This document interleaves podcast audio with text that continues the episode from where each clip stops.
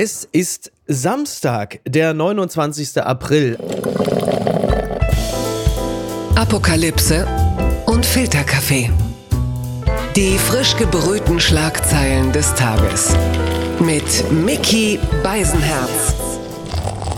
Einen wunderschönen Samstagmorgen und herzlich willkommen zu Apokalypse und Filterkaffee mit der Wochenendbeilage. Und heute schauen wir natürlich auch ein wenig auf Gesellschaft, Kultur, Popkultur, Feuilleton, der Mensch, die Umwelt, all das, was Sie beschäftigt, wenn sie nicht gerade auf der Bühne oder vor einer Kamera steht. Sie ist eine Burgtheaterschauspielerin, eine der wenigen, die dem großen Lars Eidinger das Wasser reichen können, zumindest wenn man sich das Feuilleton so durchliest. Aber man kennt sie auch aus Rollen wie zum Beispiel Magda macht das schon oder Polizeiruf 110. Also sie wandelt wirklich extrem erfolgreich zwischen dem U und dem E hin und her. Und heute ist sie bei uns zu Gast. Das ist doch schön. Verena Altenberger, herzlich willkommen.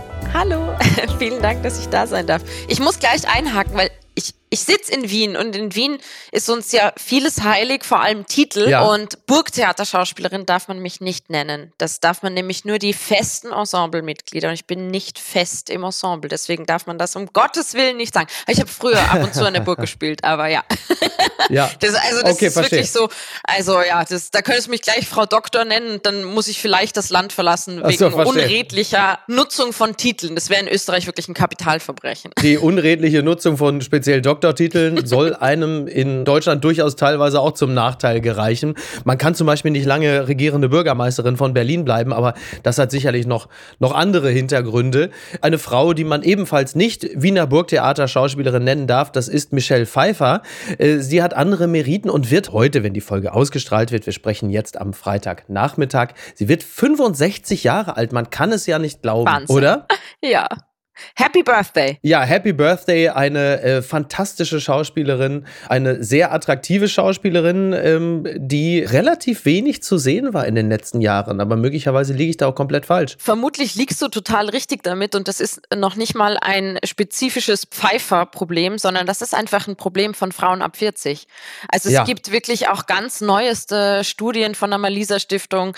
Frauen ab 40 verschwinden einfach mhm. aus der Fiktion, aber sogar aus dem aus dem Infotainment, aus der Unterhaltung. Also es ist wirklich, es geht rapide abwärts. Ähm, und das ist, es gibt auch so eine herrlich, also ich finde sie sehr lustig, sie ist auch sehr traurig, aber so eine tolle Kurve, die nicht, nicht das tatsächliche Alter der Schauspieler, sondern das Rollenalter, also dass sie spielen. Oh mein Gott, ja. Und es ist ja. George George Clooney und seine Kurve steigt halt gesund an, weil dieser Mann wird ja. älter. Also der spielt halt am Anfang seiner Karriere einen 23-Jährigen, dann 35-Jährigen und dann 60-Jährigen.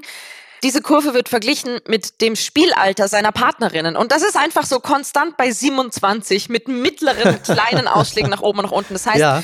die Männer dürfen älter werden im Fernsehen, die Frauen müssen bitte 27 bleiben. Insofern 65 zu werden im Fernsehen ist echt schwierig. Du hast komplett recht. Äh, unter anderem setzt sich ja genau gegen diese Problematik Gesine Zukrowski ein, äh, unter anderem zusammen mit äh, Silke Burmeister. Die setzen sich schon sehr lange für eben die Sichtbarkeit von Frauen ab. Ich glaube, sie haben die magische Grenze von 48 gesetzt, mhm. wenn ich mich nicht irre, und äh, machen das sehr erfolgreich, aber das kann man ja gar nicht oft genug erwähnen. An dieser Stelle möchte ich, weil du gerade vom Infotainment gesprochen hast, ausnahmsweise mal lobend einen Fernsehsender erwähnen, und zwar RTL. RTL hat nämlich, wenn du mit mir gemeinsam kurz darauf schauen magst, schon einen Softspot dafür, verdiente Moderatorinnen auch vor der Kamera einfach ganz naturgemäß altern zu lassen. Siehe zum Beispiel Ulrike von der Gröben, die seit über 30 Jahren den Sport bei RTL macht, Frauke Ludowig, die zumindest nicht mehr 27 ist, die auch schon sehr, sehr lange dort vor der Kamera steht. Katja Burkhardt. Darf die schon ich an dieser ja, Stelle sagen, ich liebe Katja Burkhardt. Ich liebe Katja Burkhardt. Ich liebe Katja Burkhardt. Tatsächlich liebe ich alle drei. Ja. Ich kann allen dreien also hier auch öffentlich meine Liebe und Zuneigung gestehen. Und ich finde es toll, dass sie auf dem Schirm präsent sind. Es gibt auch keinen Grund, warum sie es nicht sein sollten. Ja, das will ich jetzt auch gar nicht an dieser Stelle sagen. Aber weil wir gerade darüber gesprochen haben, ist das schon etwas, was ich mir von anderen Sendern und natürlich auch von anderen Produzenten, Produzentinnen wünschen würde, dass genau das eintritt, was du ja hier gerade auch dick unterstrichen hast. Dass nämlich halt es altersgemäße Rollen für Frauen und Männer gibt. Nicht nur die, die Unterhaltung und das Infotainment, sondern auch die Fiktion soll ja irgendwie unsere Gesellschaft widerspiegeln und, und ein Spielraum auch sein für unsere Gesellschaft. Und wir leben in einer alternden Gesellschaft. Nur Frauen dürfen nicht altern. Also das ist wirklich, da merkt man einfach auch, dass EntscheidungsträgerInnen hinten nach sind und, und keine relevanten Entscheidungen treffen, wenn sie Frauen nicht altern lassen vor der Kamera. Es gibt sie noch. Die gute Nachricht gewählt. Die schönsten Promitreter wie Habeck Fußfans in Wallung bringt. Das ist natürlich unmissverständlich die Bildzeitung.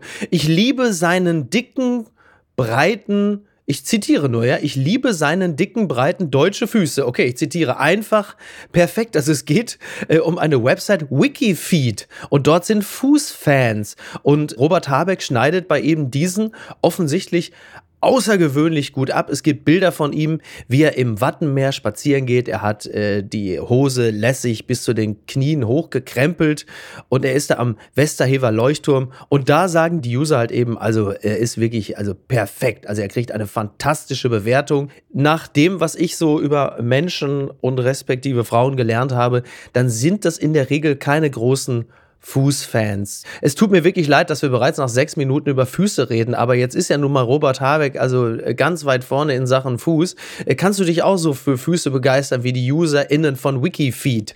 Ich liebe vor allem die Zuschreibung, ich liebe seine deutschen Füße. Wahnsinn, ne, oder? Es macht für mich ein ganz neues Genre auf. Hm, deutsche ja. Füße. Deutsche ähm, Füße, ja.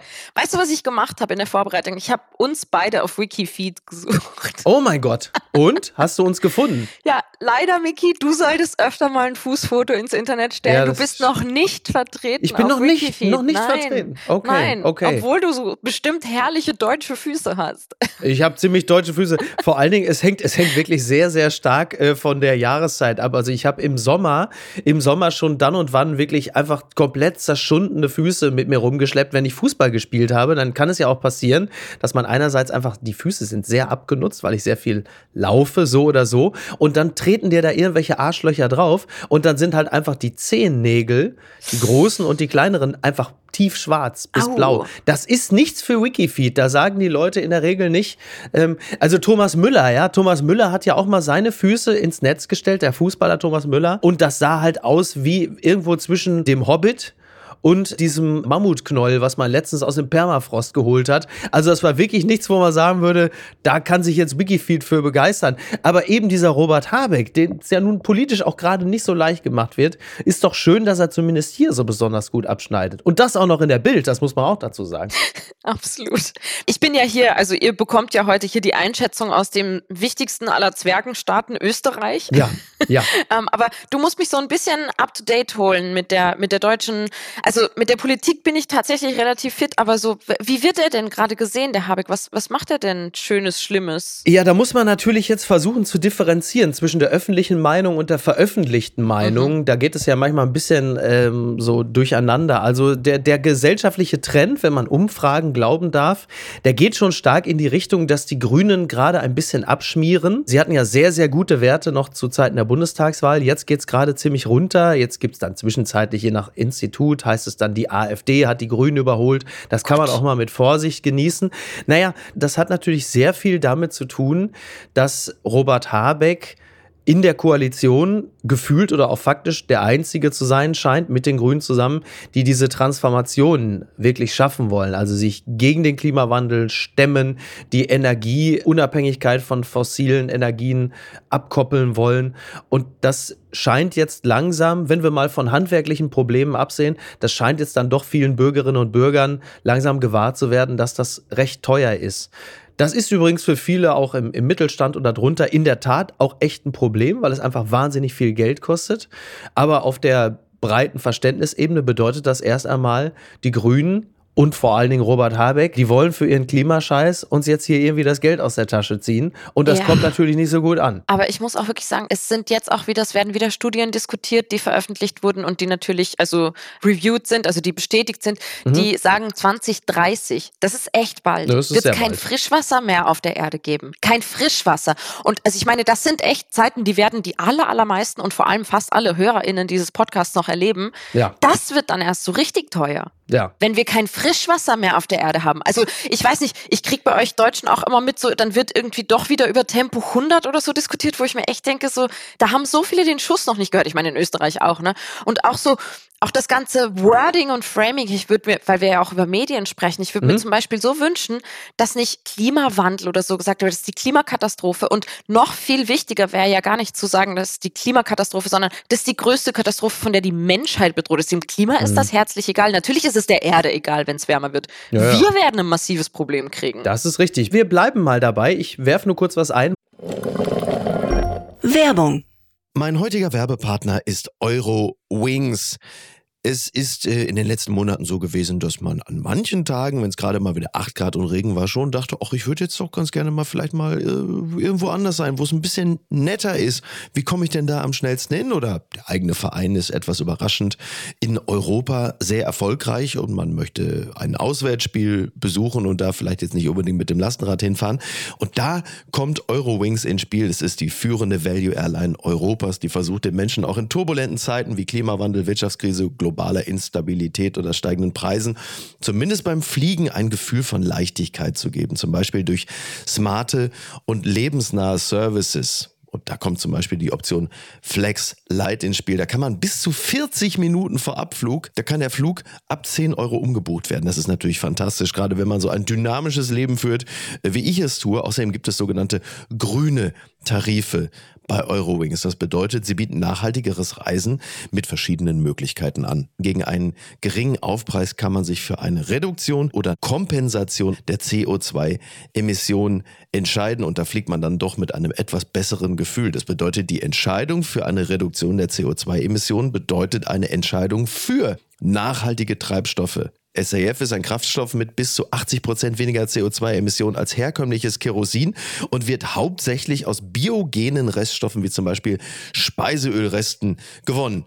Das habt ihr auch noch nicht gewusst, oder? Ich auch nicht. Finde ich aber großartig. Die reine Kompensation unterstützt zu 100% Klimaschutzprojekte. Für Nachhaltigkeitsoptionen kann man sich sowohl während als auch nach der Buchung des Fluges entscheiden. Mit all diesen Möglichkeiten bietet Eurowings seinen KundInnen ein entspannteres Reiseerlebnis. Also jetzt das gesagt habend, fühle ich mich auch schon deutlich entspannter. Alle Infos zum entspannten Reisen mit Eurowings findet ihr auf eurowings.com und wie immer auch in den Show Notes.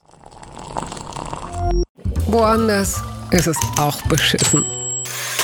Massenaufkommen im Atlantik. Riesiger Braunalgenteppich nimmt Kurs auf Florida. Das berichtet der Spiegel. Er ist braun, stinkt und zerstört das Bild vom perfekten Urlaubsort. Ein gewaltiger Algenteppich im Atlantik bewegt sich auf die Küste Floridas zu. Beliebte Strände könnte er zur Hauptsaison treffen. Ja, ein riesiger Algenteppich, die sogenannte Golftange, eine Gattung der Braunalgen, äh, die schaden eben nicht nur der Tourismusbranche, sondern gefährden auch das Ökosystem. Für Korallen und Meerestiere können sie etwa gefährlich werden, weil kaum noch Licht in tiefere Wasserschichten gelangt werden. Golftange an Land gespült und zersetzen sich, geben sie Schwefelwasserstoff frei, der nach faulen Eiern riecht und beim Menschen zu Atemproblemen führen kann. Naja, und das treibt jetzt als riesiger Teppich auf die Küste Floridas zu. Florida, ein Ort, der wahrscheinlich wahrscheinlich größtmöglichen Lustwandelei, der größtmöglichen politischen Ignoranz, zumindest was gewisse Themen angeht. Der Partyort schlechthin, er ist sonnig,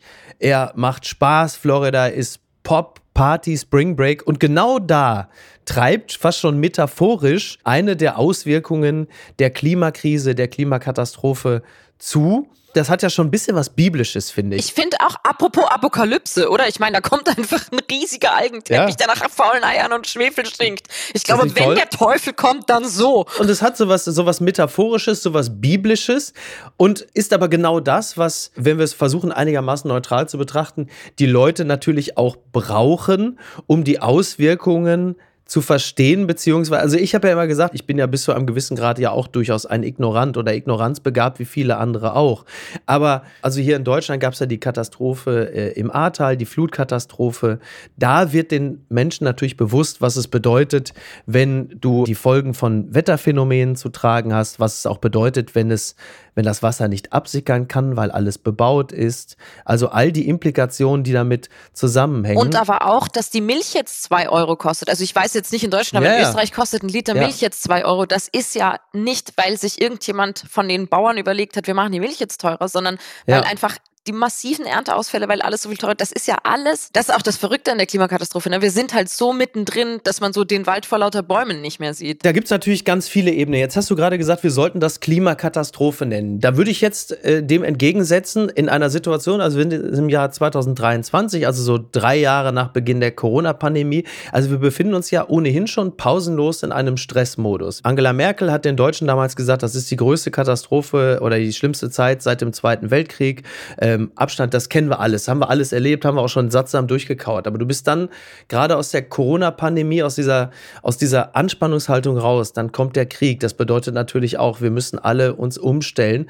Wenn du jetzt das Wording verwendest, Klimakatastrophe, du kommst natürlich auch nicht mehr aus dieser Situation heraus, die Leute in einen Dauerzustand der Angst zu versetzen. Gleichwohl, und da stimme ich dir natürlich komplett zu, will man ja ein Bewusstsein schaffen für ein Problem, was zweifelsohne eines ist. Und in diesem Spannungsfeld bewegen wir uns die ganze Zeit. Total. Ich verstehe total, was du meinst. Und es gibt ja auch genug Studien darüber, dass zu krasser Alarmismus dann eben wieder ins Gegenteil führt, nämlich dass die Leute sagen, da mache ich jetzt gar nichts mehr. Genau. Ja. Ich bin sowieso, gerade jetzt, wenn es um, ich nenne es jetzt nochmal Klimawandel geht, ähm, mhm. eh gar nicht, also ich meine, der Individualismus wird uns nicht retten. Es ist wirklich so, ich finde dieses ganze individuelle Shaming, was dann passiert, und dann ist der oder die mal da oder dort hingeflogen. Das ist so, ganz ehrlich, solange die Wirtschaft und die Politik nicht einfach einfach maßgeblich was ändern. Ja, ja. Es ist völlig egal, was die Einzelne tut. Und das ist so, ich frage mich einfach so, wo muss man ansetzen und wo muss man kommunikativ wir wollen ja die da oben erreichen. Ja, quasi. Ja, die Otto Normalbürgerin muss eh nichts ändern, weil die kann überhaupt nichts ändern. Und wenn sie es tut, dann ist das schön und gut, aber pff. Ja, wobei die da oben natürlich wiederum ja auch versuchen, die da unten zu erreichen. Also bei den Grünen beispielsweise versucht man es ja am ehesten und scheitert ja schon in der eigenen Koalition. Es ist halt wirklich, ne, also die, die breite Bevölkerung, so ich beispielsweise, befinden sich ja schon in einem Status, dass man so eine hohe, ich habe es schon mal gesagt, Reflexionsbereitschaft bei gleichzeitiger Verhaltensstarre, also man, man erkennt das Problem an und man sagt, ja, nee, ich reflektiere mein Verhalten, aber damit muss es jetzt für die nächsten fünf Jahre erstmal gut sein und dann irgendwann, dann ändere ich etwas. Du änderst ja immer erst dann, Stichwort Ahrtal, etwas, wenn die Scheiße dir wirklich auf die Fußmatte schwappt ja. oder als Algenteppich vor der Küste ist und stinkt. Dann hast du das Gefühl, ja, Politik, jetzt tu doch mal was. Und die Politik sagt, ja, wir sagen euch seit zwölf Jahren, sagen wir, äh, wir können so nicht weitermachen. Und erst dann entsteht eine Art von Dialog. Aber insofern ist euer Habeck, ich hörte, er hat sehr schöne Füße, ähm, ja, sehr zu loben, oder? Also, ich meine, offensichtlich geht er ins Unbequeme. Also, wie gesagt, ich frage da jetzt echt ein bisschen als die naive Österreicherin, ja. die sich immer freut, wenn Grüne in der Regierung sind.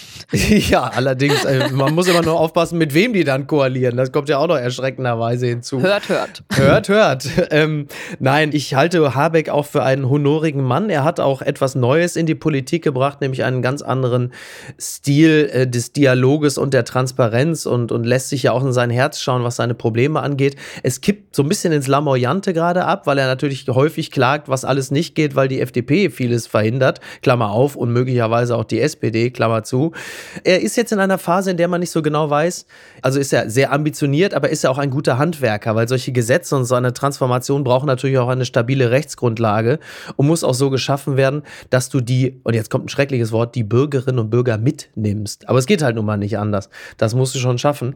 Und da ist es manchmal ein bisschen einfacher für seine, für seine Füße gewählt zu werden. Was, äh, was ich noch sagen wollte, ich hatte so ein bisschen verfolgt, es gibt ja dann die berühmte letzte Generation, die wird, ich ich weiß gar nicht, ist die in Österreich auch tätig? Wahrscheinlich ja, haben schon, wir, oder? haben wir. Und Extinction Rebellion. Ähm, also wir, mhm. haben, wir haben einige, Just Stop Oil, einige ja. Organisationen, die auch dann vor allem natürlich in Wien auch kleine Sitze haben. Und dann hast du natürlich Repräsentantinnen wie zum Beispiel Carla Hinrichs, die ist ja die Sprecherin der letzten Generation, dann sitzt sie aber in einer Talkshow, ich glaube es war zuletzt bei Maischberger, genau, da saß sie mit Philipp Amthor, da hat noch Peter Keller, mein Freund, gesagt, das sieht ein bisschen aus wie William und Kate bei Maischberger, eine absolute Unverschämtheit, aber lustig war es trotzdem.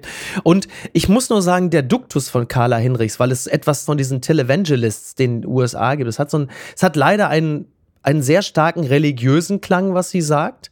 Und das weiß ich nicht, ob das bei allen so verfängt, weil man sich ja sehr schnell gerne auch in so eine Erzählung flüchtet. Naja, diese ganze Bewegung, das ist ja irgendwie auch so eine Meta-Religion von so wohlstandsverwahrlosten weißen Bürgerkids. Und das ist ein bisschen, ich weiß nicht, ob sie die richtige Sprecherin dafür ist. Auf der anderen Seite wenn man die ganzen Studien liest, so wie du es ja auch gerade erwähnt hast, und wenn du die ganzen Fakten kennst und jedes Jahr wird ein weiterer Rekord getoppt, was ja unzweifelhaft so ist, da braucht man ja die Nachrichten gar nicht so intensiv zu studieren, dass man dann als junger Mensch in einer Situation ist, in der man denkt, sag mal, seid ihr alle, wie so ein, weißt du, als bist du die einzige Person in einem abstürzenden Flieger, die sagt, sag mal, der Flieger stürzt ja. ab und die anderen sagen, wir holen uns jetzt mal ein paar Nüsse, herrlich hier. so, und dass man darüber natürlich auch in eine Verzweiflung geraten kann, das verstehe ich sehr wohl. Ich auch total. Und ich denke mir wirklich auch so, also ein bisschen polemisch jetzt gesagt, aber mir sind die Wütenden und die Verzweifelnden zehnmal lieber als die mhm. jungen Menschen, die die FDP zum Beispiel wählen. Also vor denen habe ich, oh Gott, die arme vor, FDP. denen habe ich weit mehr Angst als ja. vor irgendjemandem, der ein bisschen übertreibt in Bezug auf die ja. Klimakatastrophe. Das tun sie ja noch nicht. Mir mal. machen die FDPler gar nicht so viel Angst, weil ich denen schon unterstelle, vor allem den jungen FDPlern, dass sie auch ein Interesse da. Also das ist ja immer so, man sagt ja, ja, FDP und Freiheit und Egoismus. Das glaube ich bei speziell bei jungen FDPlern gar nicht so sehr. Ich glaube, sie haben nur eine eine andere Vision davon, wie man ans selbe Ziel gelangt. Nur, dass man natürlich, wenn man den anderen Weg geht, sagt, ihr tickt wohl nicht richtig, das kann ich wiederum auch sehr, sehr gut nachvollziehen. So, jetzt kann ich mich heute wieder als FDPler beschimpfen lassen. Ich bin ja, ich bin ja in jeder Folge was anderes. Mal bin ich Grüner, mal bin ich CDUler, heute bin ich FDPler, aber das ist okay. Eindeutig. Das lassen wir dir heute mal durchgehen. Gucken mal, wer da spricht. Kinderfragen im Weißen Haus. US-Präsident Biden ist Fan von Top Gun Maverick und mag Schokoladeneis. Das enthüllt der Spiegel. Also es ist wohl so, dass Joe Biden Kindern am sogenannten Take Your Child to Work Day, da hat er den Kindern Fragen beantwortet. Also viele waren schon froh, dass er denen nicht wieder an den Haaren rumgeschnüffelt hat. Und da hat er unter anderem gesagt, ja, du, du hast die Szenen gesehen, ich merke es schon. Und dann hat er zu erkennen gegeben, dass er also sehr gerne Schokoladeneis isst und er sei ein großer Tom Cruise-Fan und liebt Maverick. Und jetzt natürlich die Fragen, Verena, inwieweit gibt es Überschneidungen zwischen dir und äh, Joe Biden, was eure Favoriten angeht? Also ich muss ja sagen, ich liebe vor allem Hotshots, die Mutter aller Filme. Das ist ah, ja, glaube ich, eine Persiflage, oder? Auf genau. Top Gun. Ja. Ich bin dann eher in der komödiantischen Ecke ähm, zu finden, als in den ja. ernsten Fliegerfilmen. Ja, absolut. Wobei Maverick ja so over the top war auf seine Art und Weise, dass der als Komödie meinst, ja auch ist schon eine Persiflage. ja, in gewisser Hinsicht schon. Aber mal abgesehen davon, wie cool ist das? Mir war das nicht bewusst, dass die USA wirklich diesen Bring Your Child to Work Day haben, wo ja. das ganze Land einfach, wo ihre Eltern ja. die Kinder mitnehmen. Also das ist wirklich so ein Staatsakt. So alle Eltern dürfen an einem Tag ihren Kindern zeigen, wo sie ihre Zeit verbringen, während die Kleinen in der Schule sind. Das finde ich so cool. Absolut. Ob das bei allen Eltern immer eine gute Idee ist, das sei mal dahingestellt. Aber ja, ja, absolut. Aber es ist, aber es ist so ein interessanter Ansatz, finde ich, weil das echt sowas, ja, ich finde es einfach charmant und interessant und es hat sowas kollektiv Positives, finde ich. Finde ich auch. Ich habe das mit meiner Tochter, also jetzt unabhängig von diesem Tag, natürlich auch häufiger immer wieder schon gemacht, was dazu führt, dass die sich mit ihren sieben Jahren schon über gar nichts mehr wundert. Aber es hat natürlich. Abgebrühtes Medienkind. Ab, ja, ab, ja, ja, so ungefähr, wirklich. Die rollt schon nicht mal mehr mit den Augen. Das finde ich, irgendwie, find ich irgendwie auch ganz gut. Übrigens, Joe Biden hat ja eine Schwäche für die verspiegelte Ray-Ban Pilotensonnenbrille. Mhm. Das war bislang immer cool, aber seitdem in letzter Zeit immer mehr Fotos von Julian Reichel Lächelnd äh, durchs Netz gehen, muss man sich überlegen, ob man dieses äh, Fashion Statement sich wirklich, sich wirklich, sich wirklich leisten will. Aber, Würde ich jetzt einfach im Zweifel sagen, nein. Das gibt's doch gar nicht.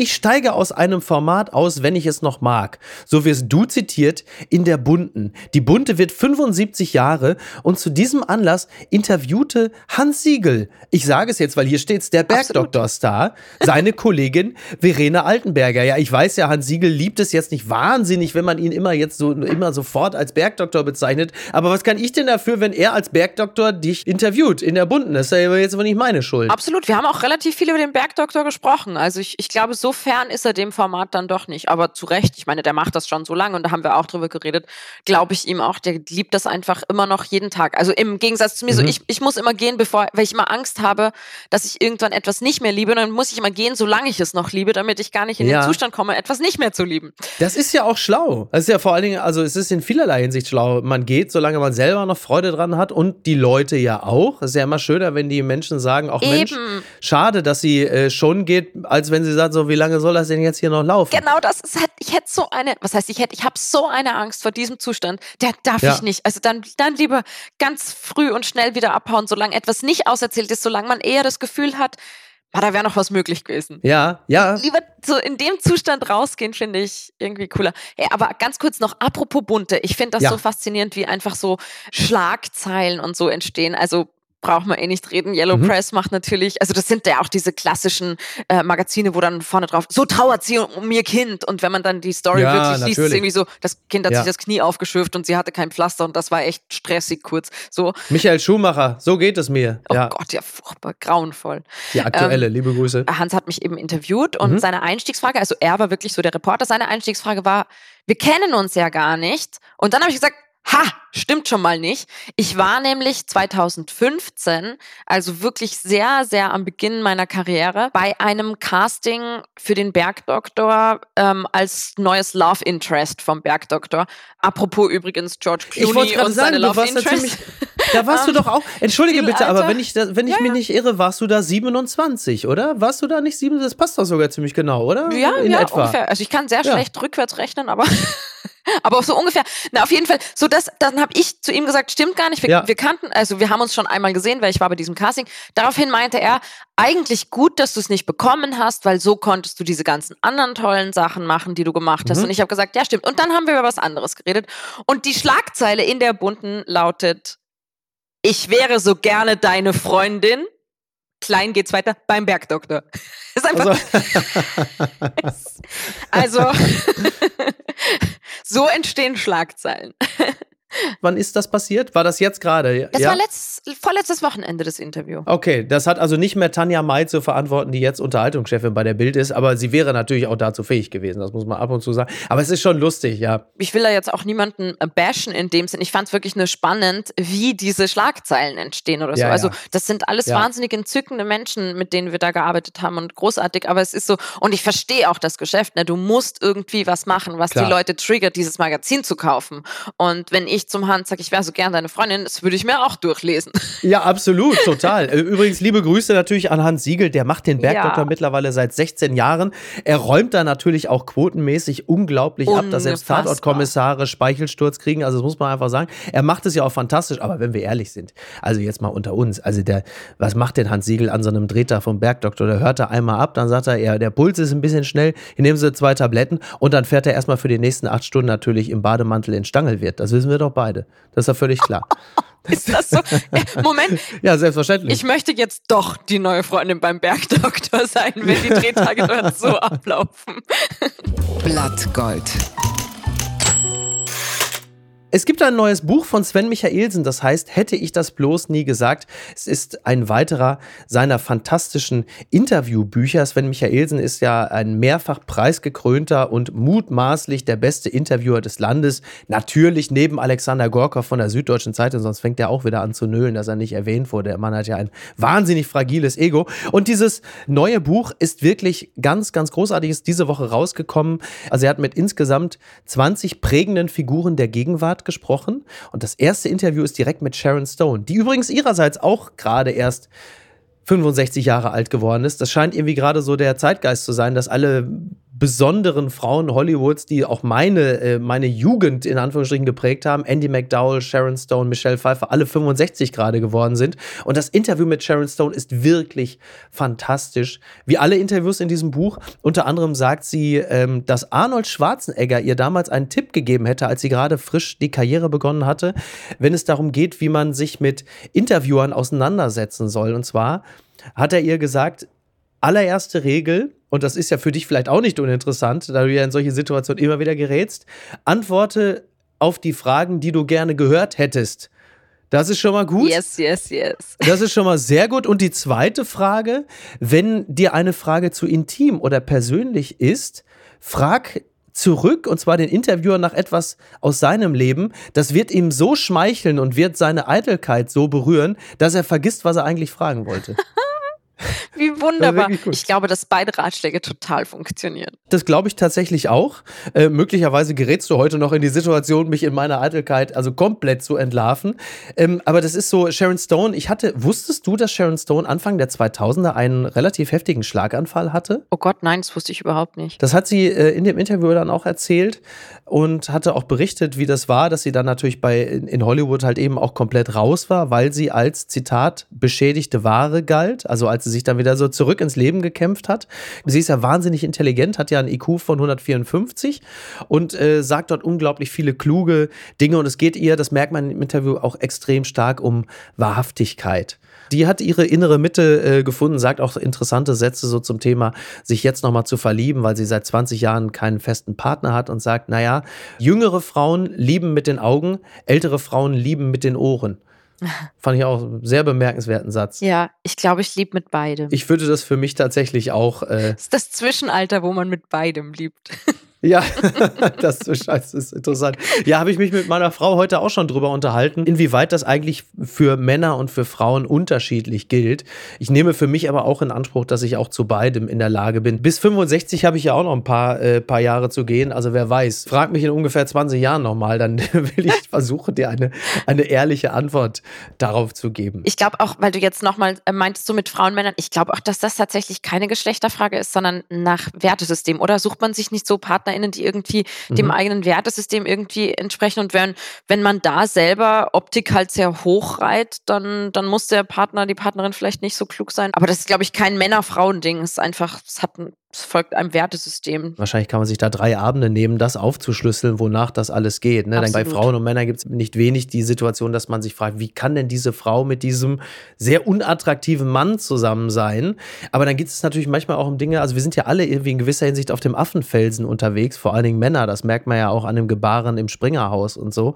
Also dass Status, gar nicht Geld, aber Status an sich auch eine, eine große Rolle spielen kann. Also dass jemand optisch vielleicht gar nicht so attraktiv ist, aber einfach seine gesellschaftliche Position, also nicht das Geld, sondern einfach die, Status, ja, die Wirkmacht, Status Faktor, hat, die eine, dass das auch auf jeden Fall attraktiv ist. Und da geht es nicht um finanzielle Stabilität, sondern um, um solche Dinge auch. Also dass das schon dann doch multifaktoriell ist absolut. und nicht nur an den Dingen Intellekt und Optik einzig und allein abzuklopfen ist. Schon spannend einfach. Absolut. Bitte empören Sie sich jetzt ein amerikanisches Leben, so schreibt es Jürgen Schmieder in der Süddeutschen Zeitung über Jerry Springer. Als Politiker wurde Jerry Springer Bürgermeister von Cincinnati, nachdem er ehrlich mit einem Prostitutionsskandal umgegangen war. Als Moderator seiner eigenen Talkshow blickte er in mehr als 5000 Folgen in den Abgrund der US-Gesellschaft. Ein Nachruf, ja Jerry, Jerry, Jerry, das war 27 Jahre lang und damit für TV-Verhältnisse gleich zwei Ewigkeiten lang die fröhlich gebrüllte Botschaft im amerikanischen Fernsehen. Sie bedeutete, jetzt geht es rund, jetzt wird nicht mehr nur gebrüllt und gekeift, sondern gekratzt, gespuckt, geprügelt. Äh, das ist schon interessant, die Jerry Springer Show. Ich weiß nicht, ob dir das als Österreicherin vertraut ist, aber vermutlich schon, ja, oder? Ja. Die amerikanische Popkultur äh, wurde ja nachhaltig davon geprägt. Und die deutsche letzten Endes ja auch. Weil du jetzt gerade dieses Jerry, Jerry, Jerry. Mhm. Was hat er immer gesagt am Ende? Take good care of yourself and of each other. Also passt gut auf ja. euch und auf die anderen. Das finde ich eigentlich so nett. Zuerst lässt er sie alle ja. sich prügeln und sich ausziehen und dann sagt, so, und jetzt gute Nacht, liebe Kinder, passt gut aufeinander auf, seid lieb zu euch selber. Aber ein bisschen zynisch eigentlich auch, die Leute also heftigst aufeinander loszulassen, um dann am Ende zu sagen, so, aber liebet einander. Also ist ja irgendwie schon auch ein bisschen, bisschen seltsam. Ja, oder es ist so die Urannahme von Katharsis, also auch so dieses, das reinigende Gewitter. So, wir haben alles durch jede Emotion Emotionen durchlebt mit den anderen selber. Wir haben gesehen, wie gehasst, geliebt und gemordet und gelustwandelt wurde. Und jetzt können wir als besserer Mensch sagen, jetzt sind wir freundlich zu uns und zu den anderen. Vielleicht war das ultimativ weltverbessernd. Da redet die sprachmächtige Schauspielerin, die aus so etwas gleich ein großes Werk in der Rückschau das Ganze nochmal entsprechend umdeuten kann. Was aber faktisch passiert ist, dass wir der Jerry Springer Show äh, die ganzen Nachmittagstalkshows in den 90ern zu verdanken hatten. Ne? Also Arabella, Sonja, Sabrina, Vera am Mittag, Bärbel Schäfer, Andreas Türk, Oliver Geissenshow, Ilona Christen, Ricky. Es ist wirklich ein Wahnsinn, was damals alles los war. Und da sind noch nicht mal alle erwähnt. Franklin gab es noch und was nicht alles. Das ging alles zurück auf Jerry Springer. Der hat uns das alles eingebrockt. Oder? Irre, ne? Ja. Am Anfang war die Show sogar noch normal. Also es war eine, eine fast schon politische Talkshow, so 1991. Nur man hat halt festgestellt, das guckt keiner, das interessiert niemand. Es muss also krawalliger werden. Und so kam es dann. Das fand ich irgendwie auch, fand ich auch faszinierend. Ich musste sehr lachen, als ich den, den Titel der letzten äh, aufgezeichneten Jerry Springer Show ja. gesehen habe. Es war Sex mit einem Stripper ließ mich heterosexuell werden. War das oh. Thema der letzten Sendung. Starkes Thema. Wahnsinn. Naja, aber wie gesagt, für solche Entgleisungen braucht man heutzutage ja nicht Jerry Springer, da reicht ja auch Axel Springer, beziehungsweise oh sein Haus und da kommen wir hierzu. Morgen vielleicht schon der Skandal des Tages. Herr Döpfner, ich habe was für Sie. So schreibt es Laura Hertreiter ebenfalls in der Süddeutschen Zeitung. Ein toller Text. Der Verleger der Berliner Zeitung verpfeift Ex-Bildchef Julian Reichelt an den Konkurrenten Matthias Döpfner zu einem Tabubruch. Und der Text beginnt so. Es ist der etwa 67. Akt der Tragödie Axel Springer. Das Publikum ist schon leicht ermattet. Nun aber auftritt Holger Friedrich, der Verleger der Berliner Zeitung, erscheint überraschend im großen Bild. Bisher traten auf Springer-Chef, Potsdamer Bildungsbürgerdarsteller und Verlegerinnenliebling Matthias Döpfner, sein Ex-Bildchef Julian Reichelt und dessen Ex-Angestellte, von denen manche zwischenzeitlich glaubten Ex-Freundinnen gewesen zu sein und Schriftsteller Benjamin von Stuckrad-Barre, der zu all dem keinen Enthüllungsroman geschrieben haben will, allerdings einen jetzt schon so erfolgreichen Enthüllungsroman geschrieben hat. Das ganze Busladung weiterer Schriftstellerinnen und Schriftsteller aufmerksamkeitsökonomisch vorerst im Nirvana gelandet sind. Ja, und jetzt kommt eben dieser Holger Friedrich. Er hatte also Informationen, beziehungsweise Reichelt hat relativ unmissverständlich gesagt, pass mal auf, ich habe hier ein paar kompromittierende Chats, die könnt ihr gerne verwenden, um Döpfner und Springer einen reinzuwürgen. Und dann hat Holger Friedrich äh, nicht nur gesagt, das verwenden wir nicht, sondern er hat den Springer-Juristen Bescheid gesagt und gesagt, guck mal hier, äh, der Reichelt hat sich an mich gewendet und damit hat er zumindest mal auf der faktischen Ebene das Thema Informantenschutz jetzt nicht ganz so hoch gehängt. Wie blickst du auf all das? Erstens mal natürlich alles eine völlige Katastrophe. Also vom ja. Machtmissbrauch, sexualisierten Machtmissbrauch von Reichelt über, über Döpfner, wo einfach, ähm, ich finde, da muss man auch nicht über Privatsphäre oder so reden, wenn ein Multimilliardär mit wahnsinniger oder Milliardär äh, mit wahnsinniger, unfassbarer Medienmacht globaler seinen Leuten schreibt, was sie über die deutsche Politik schreiben sollen, was er über Moslems denkt. Also dann ist das nicht privat. Das ist keine Privatmeinung. Also ich bin der Zeit unfassbar dankbar, dass sie das veröffentlicht haben. Weil seine Medienmacht so groß ist? Also weil er einfach so einen großen medialen Einfluss hat? Natürlich. Wenn der Hinz dem Kunst das schreibt, dann von mir aus, dann passiert passiert damit auch nicht viel. Hinz und Kurz oder hast du? wenn wer dem Kurz was schreibt, dann breit man das zum Glück auch sehr breit ja, aus stimmt, in Österreich. Das stimmt. das stimmt. Nein, wenn Hinz dem Kunz was schreibt, dann ist das privat, aber nicht, wenn, wenn einer der mächtigsten Medienmacher ja. das tut. Dann, dann ist das einfach nicht privat. Und soweit ich die Redakteurinnen der Zeit verstanden habe, haben sie sich ja auch dafür entschieden, bestimmte Nachrichten das nicht stimmt, zu veröffentlichen, ja. weil die privat sind. Also es geht nicht um Liebesleben, es geht nicht um, also natürlich die privaten Sachen sind privat geblieben, weil die machen auch nichts mit Deutschland, mit dem Staat, mit der Gesellschaft.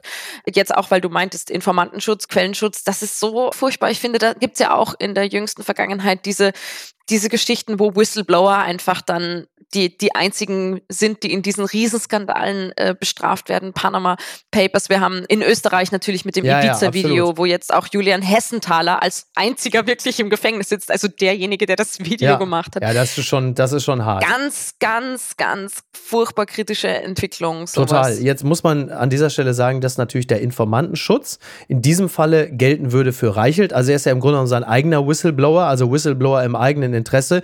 Trotzdem gibt es ja gewisse, gewisse journalistische Standards, die man da ja eigentlich auch einhalten sollte, weil es natürlich für künftige Informanten der Berliner Zeitung ja auch bedeuten könnte, wenn Holger Friedrich, der Verleger der Berliner Zeitung, aus irgendwelchen Gründen kein Fan von diesen Leaks ist, dann kann er euch jederzeit verpfeifen. Also das leistet der Sache natürlich jetzt keinen besonders guten Dienst, wie man äh, zu Reichelt steht, ob man ihn sympathisch findet, ob man sich darüber amüsiert, dass er jetzt auf die Art und Weise einen reingebraten kriegt. Darüber kann man natürlich lustvoll diskutieren, ist aber schon ein interessanter, ein interessanter Vorgang. Ich zitiere nochmal Laura Herdreiter, die schreibt, er wolle, sagt Friedrich nun im Interview, mit der Intervention eine Debatte anstoßen über ethische Standards und journalistische Verantwortung. Das ist ein wenig, als laufe man mit einem Revolver in eine Schule, weil man über Schulschießereien debattieren möchte. Ich finde, es hat so wahnsinnig viele Ebenen.